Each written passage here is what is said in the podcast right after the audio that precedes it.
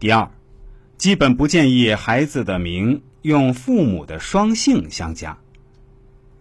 为宝宝取名，父母双姓相加，为小女孩取的名将会为孩子将来造成笑话或者难堪。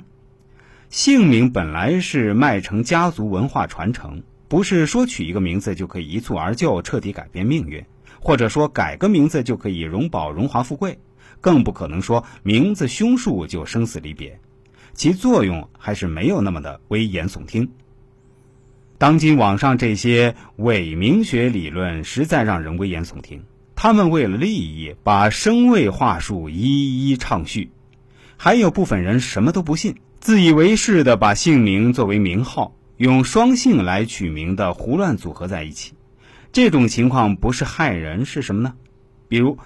现在社会中男女平等时代中，有了不少姓氏文化之间相互转接嫁入，特别在城市家庭。因为政治原因，使绝大部分家庭都是独生子女为核心，四二一组合家庭核心的民主。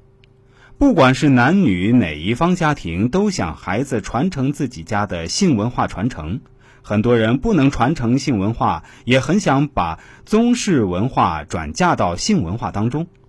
现在这种姓氏文化在社会中潮流不断的增强。双姓氏取名就是今天这种时代产生的新名号文化，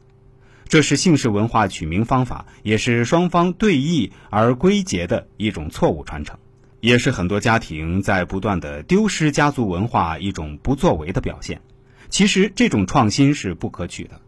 但现实社会也是不作为的办法。在社会文化中，当前家族文化是小；在家族文化中，当前家庭文化是小。以个人名中不应该把家庭文化给篡改的一塌糊涂。第三，基本上也不建议单姓的人取四个字的名字，除非你本身就姓个欧阳、司马什么的，否则我并不建议你取四个字的名字。这种情况不包括香港那边妇女嫁人后随夫把姓加在自己名字前面的称呼，那是一种文化特例。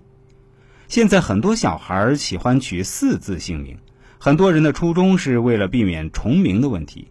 但中国人口众多，重名这个很正常。重名不是人在社会交流、表达、传播信息最大的阻碍，最大的阻碍还是名号不作为。我这里的原则是，只要在自己的交际圈子里不重名，基本上就无大碍。而以中华汉字之博大精深，只要肯花点心思，要做到在亲朋圈里避免重名，还是非常容易的。更夸张的是，现在还有些汉族小孩取五六个字的名字，这样就非但没有必要，而且变成一种滑稽乃至恶搞了。姓名虽然是唯一的法定的名分标志，但是姓名不是人生唯一的名分标志。想要解决重名的方法很多，在名文化传承中，姓名的重名解决方案有乳名、小名、曾用名、化名。艺名、别名、称号、域名、笔名、艺名、绰号、字辈、排号、尊号、族号、排名、谥号等等。其实，人生是由好几个阶段组合而成的，每个阶段都有不同的名号来辅佐姓名。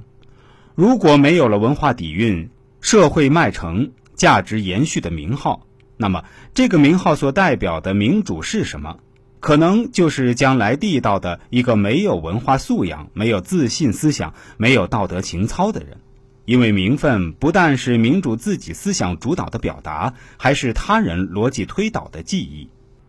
更多精彩内容，欢迎大家关注一下我的公众号“周易面相大叔”，我的微信、QQ 都是七幺八幺五三二九二，也欢迎感兴趣的朋友添加一下。感谢大家的收听，也欢迎喜欢听我们节目的朋友啊，分享给您身边的亲人、同事、朋友都来听听，功德无量。